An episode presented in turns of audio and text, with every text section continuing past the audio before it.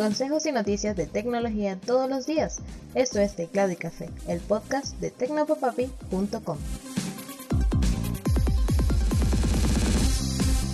Hola, un saludote, espero que estés pasando un excelente día. Soy Alexis y esto es Teclado y Café. Quiero disculparme contigo si el ambiente hoy es particularmente ruidoso. Lamentablemente para este episodio no tuve una mejor opción al momento de elegir un lugar para grabar. Empecemos. Un grupo de científicos en la Universidad de Iowa en Corea del Sur crearon una mano robótica que parece sacada de una película de ciencia ficción. Hilda, o la mano antropomórfica diestra impulsada por integrados, como se traducirían sus siglas en inglés, cuenta con 20 articulaciones que le dan una libertad de movimiento de 15 grados y puede aplicar una fuerza de hasta 3,4 kilos.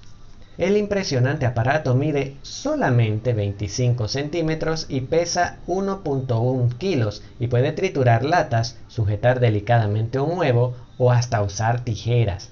Además de ser relativamente compacta y ligera, todos los componentes para funcionar están integrados dentro de la misma mano y no necesita módulos externos, por lo que puede adaptarse a cualquier brazo robótico disponible comercialmente.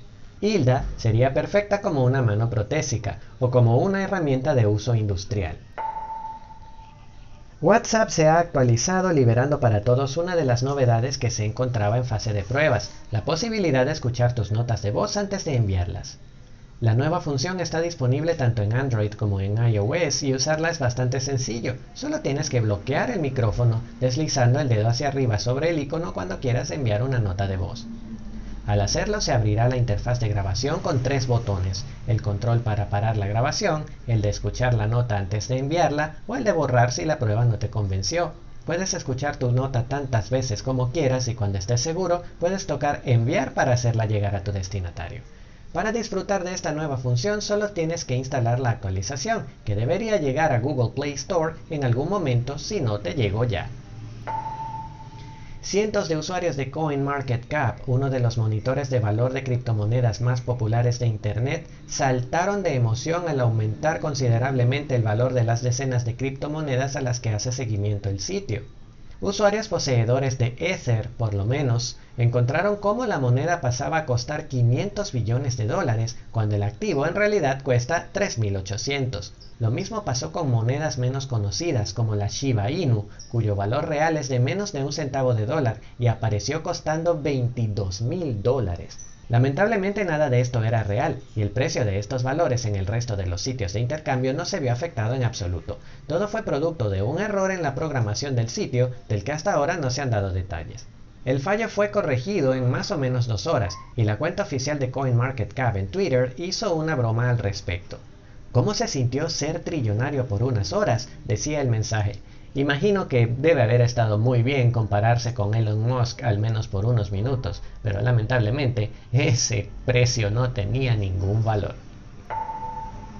Según un memo interno obtenido por el medio CNBC, los trabajadores de Google que no se hayan vacunado contra la COVID-19 podrían ser suspendidos y posteriormente despedidos. De acuerdo con la nota, los empleados tenían hasta el 3 de diciembre para subir a sus perfiles internos de trabajadores una prueba de vacunación o una justificación médica o religiosa para no vacunarse. Después de esa fecha, detalla el memo, Google empezaría a comunicarse directamente con quienes no hubiesen subido la prueba o quienes no hubiesen recibido la justificación exigida. Tras ese contacto, los empleados tendrían plazo hasta el 18 de enero para completar el trámite antes de ser suspendidos por seis meses y, posteriormente, despedidos. La medida viene tras la orden del presidente de Estados Unidos, Joe Biden, de que todas las empresas con 100 o más empleados debían asegurarse de que todos estuviesen vacunados. Una corte puso en pausa la orden dejándola sin efecto por el momento, pero Google informó públicamente que está decidida a cumplirla. Vistazo al pasado. Y vamos con el vistazo al pasado. Poco a poco hemos venido contando la historia de los inicios de Internet y hoy le toca a otro pionero. El 15 de diciembre de 1994, Netscape Communications lanzó Netscape Navigator 1.0, el primer navegador web comercial. Netscape Communications fue fundada por Mark Andreessen, el creador del navegador Mosaic. El primero técnicamente hablando, y su único producto era Netscape, que se convirtió rápidamente en el más usado por las personas. ¿Por qué digo que Netscape era el primero si Mosaic ya existía? Porque Mosaic podría considerarse un experimento que se usaba más que todo en instituciones científicas o académicas, mientras que Netscape podía ser usado por cualquier persona dispuesta a pagar por él y estaba adaptado precisamente a las necesidades del público doméstico. Lamentablemente la llegada del Internet Explorer de Microsoft que venía de forma gratuita en cualquier copia de Windows hizo que Netscape cayera en desuso hasta que en enero de 1998, tres años después de la llegada de Explorer, Netscape Communications anunció que dejaría de cobrar por su navegador y que lo convertiría en código abierto. Un mes más tarde, Andreessen creó la fundación Mozilla, entregando a ella el código de Netscape. Sí, como habrás imaginado, Netscape es, en cierto modo, el padre del navegador Mozilla Firefox. Volviendo a la historia, AOL, América Online, compró a Netscape Navigator, manteniéndolo vivo hasta el año 2007, cuando decidió dejar de mantenerlo y distribuirlo. Recomendamos a nuestros usuarios probar Firefox, dijo la empresa al anunciar el cese del primer navegador comercial del mundo. Y así terminamos el episodio. Gracias por acompañarme. Significa mucho para mí que hayas llegado hasta aquí. Recuerda que puedes encontrar más consejos y noticias sobre la tecnología que te rodea visitando www.tecnopapapi.com donde también encontrarás este podcast. También puedes recibir todos los episodios directamente en tu teléfono celular buscando y suscribiéndote a Teclado y Café en Apple Podcast, Google Podcast, Pocket Cast, Anchor, Spotify e iVoox.